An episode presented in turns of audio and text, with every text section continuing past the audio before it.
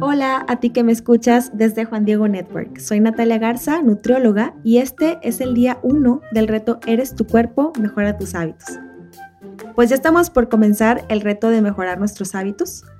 Si tú sientes que te falta un poquito más de energía o, o tienes algunos problemas digestivos, te sientes desanimado o desanimada o con baja autoestima, puede estar influyendo la falta de orden en tu alimentación, en tu sueño, en tu actividad física y también en tu manejo del estrés emocional.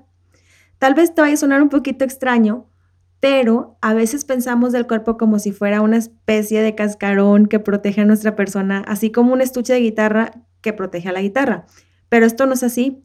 En el numeral 365 del Catecismo de la Iglesia Católica se nos enseña que en el hombre el espíritu y el cuerpo no son dos naturalezas unidas, sino que su unión constituye una única naturaleza. Tu cuerpo merece ser tratado con dignidad porque tú eres tu cuerpo y también eres el templo del Espíritu Santo. Y tan importante es que, por ejemplo, tu alimentación puede afectar incluso a tu fertilidad. Entonces, ya, ya puedes ir viendo la trascendencia que tienen tus decisiones al momento de ejercitarte, al momento de dormir, de cuidar tu salud. La evidencia científica respalda que las personas que practican una alimentación saludable también hacen ejercicio de forma constante, mantienen un peso saludable, no se exceden en el consumo del alcohol y no fuman, pueden vivir una década más que aquellos que no lo hacen. Nuestra vida tiene mucho propósito Dios a cada uno de nosotros nos hace llamados únicos, porque todos pues somos únicos y repetibles, todos tenemos dones y talentos que otras personas no tienen, porque así nos hizo Dios y así lo quiso. Entonces, si cuidamos nuestro cuerpo con las recomendaciones que la ciencia pues, nos está brindando, podremos vivir y donarnos de una mejor forma. Todos los días debemos de tomar decisiones, ¿no?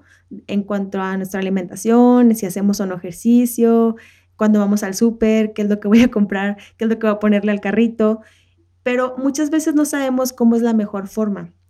En este reto quisiera ayudarte a saber cómo, por ejemplo, es un plato completo y balanceado, eh, qué tipo de aceite es el más recomendado, qué efectos tiene el estrés en tu porcentaje de grasa, entre muchos otros datos interesantes.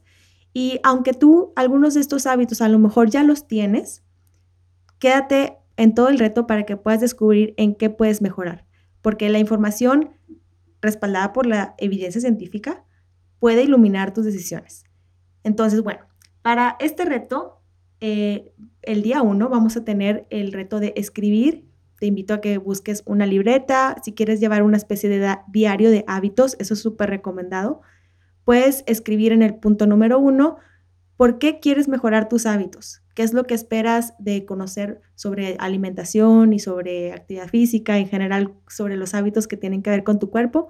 ¿Qué es lo que estás esperando? ¿Qué es lo que deseas cambiar? Y te invito a que todo esto se lo presentes a Dios y haz una oración, encomiéndate a Dios para que puedas iniciar con su gracia. Dios te bendiga y nos vemos mañana para el día 2.